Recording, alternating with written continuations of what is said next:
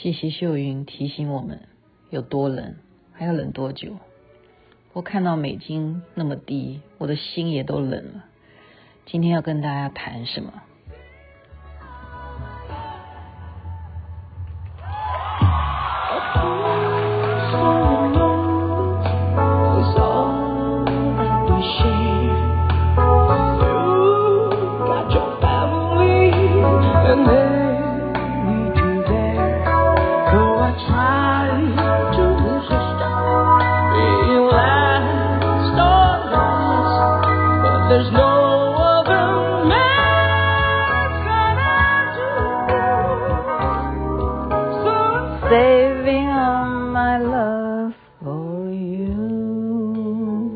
是曹格所唱的《Saving All My Love for You》，这里是星光夜语徐雅琪。我刚刚说今天要谈钱吗？是的，很多人呢、啊、都没有办法相信，说疫情期间台湾有很多很多的股票都赚钱了。大家有钱的呢，投注在股市上面，很多人是很有心得的。所以我就研究一下巴菲特这个股神啊。也许他现在已经老了，九十几岁了啊，他没有在这么样的叱咤风云，可是，在整个股市的历史上面，他真的叫做股神。所以，我们来看看他是小时候是怎么样的情况啊。我们知道，一个人的成功跟他的幼儿多多少少都是有关系的。巴菲特他就是这样的情况，他是生长在。奥马哈市啊，出生到现在好像据说都还住在那里。在幼儿园的时候啊，他就是一个会坐在路边啊，有任何的车子经过，他去注意的是什么？是注意人家的车牌号码，就是哪些数字会出现的比较多啊？啊，怎么样的比例啊？这个顺序到底是怎么排列？他就对那个车牌号码的数字很有兴趣了。然后呢，他还会特别去抽那些报纸出来看。也就是去比较、搜集那些概率啊，哪几种数字出现的概率会是最多？在他六岁的时候呢，他的姑姑送给他一个礼物，叫做什么？钱包啊，奖励他。他就觉得说，哎，钱包真的太有趣了，它是可以放钱的。那我一定要想办法把钱放到钱包里去啊。所以呢，这时候他就想到了一个什么？因为他很爱喝可乐啊，他就去批货，他以二十五分钱啊，那时候美金二十五分钱批六罐哈，这样子的比例呢，但是他以三十分卖出，就这样子赚嘞，就这样赚这三十分啊，这样二十五分这样赚个五分钱，这样赚赚，这样每一批每一批这样子赚，他也赚了钱，所以呢，在他十岁的时候，他爸爸呢就奖励他，带他去纽约看一看逛逛。他竟然要求什么？他说：“爸爸，你可不可以带我去看纽约的证交所？”于是他爸爸觉得说：“这个小孩子，对不对？那么小的年纪就晓得去卖可乐啊，这样赚了几罐几罐可乐的钱。好啊，带你去证交所。从此呢，巴菲特就迷上了那些股市啊，那些银交所的那些人啊，他们在那边喊啊，这时候应该要卖什么？那样涨啊跌啊，他就对这个着迷了，对华尔街着迷了。然后呢？”十一岁的时候，这是他人生的第一次的股票投资啊，因为他前面卖可乐，对不对？啊，赚了一些钱，然后他累积下来有一百二十元的美元啊，他就找他姐姐一起，也有一百二十块吧，大概是这样子。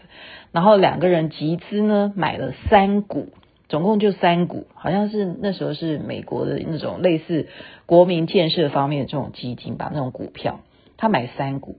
就等着这三股会怎么样？没想到是大跌哦！他姐姐气死了，就骂这个巴菲特说：“你赶快还我钱！你看找我投资，结果不利，你看我损失很多钱，你赶快赶快赶快还我钱！”这时候他有压力嘛，他就说：“等一下，等一下。”所以好不容易呢，等这三股的钱，他虽然跌了啊，亏了大概百分之三十，但是他就等等等，他可不可以涨回原点？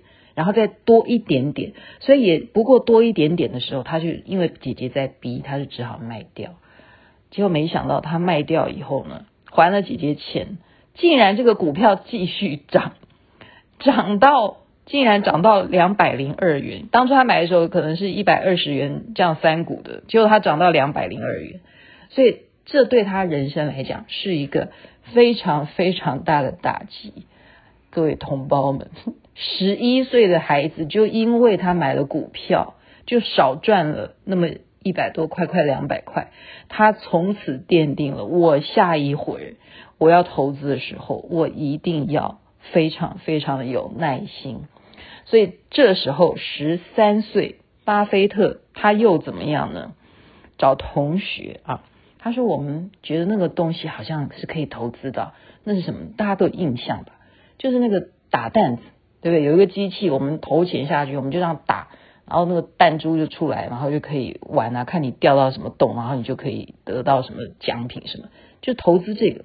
那时候是。”一台机器，他用二十五元的美金去投资，然后他跟理发店合作，就跟那个理发师讲说：“我这个机器放在你这里，只要有赚钱的话，我们两个对分啊，一半一半。”那那个理发师想说，这机器在那边也是可以吸引顾客啊，没事的时候就玩一玩，而且对分有什么不好？就答应啊。一天下来去结算，说这个机器可以收多少钱？你猜多少？一天就有四块钱美金啊！放一个弹子机，你看，要是当时我有这个想法的话，是不是我今天也发了？难怪这么多人去买那个夹娃娃机，摆的租在店面啊。他一天那时候弹子啊，打弹子就那个机器一台，一天可以收四块钱。那他二十五元的投资，他请问是不是哦五六天之后就回本了？所以呢，他就跟他同学继续买下去，就买了七台。在他这样子的情况之下。五十元美金，诶，他等于每周七台的机器，让他五十元一个礼拜就可以赚到啊美金。所以到他高中的时候呢，就已经可以每周赚到多少？将近九千块钱。到底是月算还是周算？反正就是已经很有本钱了哈。所以他大学就无心要去，一定要针对呃那些呃学科要学什么，他还是先去念这个商学院。但是他觉得没有兴趣，后来又转学，所以在一九五零年，他很快的就把他所有的学分就学完了。他觉得他要赶快的再进到这个市场股市上面来。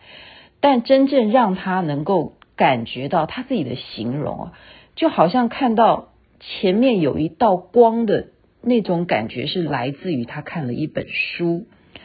这个书的作者也是我们现在投资。啊，做生意的人非常尊崇的一位啊，生意的这个呃学者叫做本杰明·格雷厄姆。好，他写的一本书叫做《聪明的投资者》，这本书是影响巴菲特最重要的。好，然后他也后来跟这个格雷厄姆呢合作，他就等于是他的老师，他们之间有非常非常浓密的师徒关系。啊，格雷厄姆后来退休了呢，也就传授了他很多做生意啊、投资的一些道理。所以，巴菲特他能够成功，我们就从现在来讲说，我们不能称他是神啊。我的意思就是说，他是从小因为有这样子的数字的敏感度，然后加上他晓得去尝试，好，他晓得动脑筋啊。那我们现在的人只能说哦，看到赌神什么呃股神啊，讲错了，我们说啊他是股神啊，他一定分析有他独特的道理，确实是啊，嗯、不过从二零一零年之后呢，根据资料显示啊，他也可能也因为年纪大了吧，加上互联网的时候的兴起呢，他没有那么的冒进啊，他并没有去特别投资在互联网上面，所以他的基本原则他有告诉。后辈的，就是说，在看中一个股票上面，其实你要看的是它背后的公司啊，你不是跟着人家一窝蜂说啊，这个涨我就去买什么，你还是要精准的去判断这一家股票它背后的公司。那它的公司要看的是一些什么事情？现在把准则告诉大家，也就是它在企业准则上面是什么，它的管理准则有没有重视？好，它的财务准则。好，有没有让股东这边去？呃，不是惯性的被他要怎么样的去带哈？然后在他的市场上面的准则，他有没有真的独到的眼光？所以呢，巴菲特他的成功，哈，他不是随便告诉你说我是神，不过今天看到另外一个笑话，我觉得也是有时候生意人呢、有时候他满脑子就是数字嘛，他就是钱，就看起来就是好像没那么有感情。所以有个笑话就提供摆在最后讲一讲吧。这笑话是什么呢？就是有一群人啊，都上了天堂，哦，都上了天堂。然后这些商人呢，到天堂的时候，圣彼得站在那里，他最后告诉这个嗯才上来的这个商人说：“对不起，现在天堂已经客满了，你上不去了。”然后这个商人呢，他不服气，他说：“不可能的，我一定上得去。”那圣彼得就问他说：“怎么可能你上得去呢？”他不信，你听我说，然后他就对着那些天堂的人说：“哎。”同胞们，现在地狱有石油，现在地狱出石油了，就轰，天堂就忽然冒出了更多的生意人，拼命往下冲，就跑去地狱挖石油了，然后他就可以上去。但是他正在要上去的时候呢，这个商人正要上到天堂的时候，对不起，他忽然又后悔了，他就跟圣彼得讲说：“那要不然我也下去地狱看一下好不好？搞不好真的地狱有石油诶。”所以最后他还是不上天堂，他还是跟着下地狱去看看，因为他自己都会认为说我在说谎，会不会这个谎还是真的呢？今天就把这些投资生意人的一些经历或者是一些笑话分享给大家。但是我刚刚讲，现在是疫情期间，很多事情他都不按呃常理的常理了，对不对？所以还是要有智慧。还是要有巴菲特的耐心，还是要有一些觉醒，还是要小心谨慎为重。祝大家美梦喽！分享大家一切平安，天气冷要保暖。那么阿弥陀佛，那么观世音菩萨。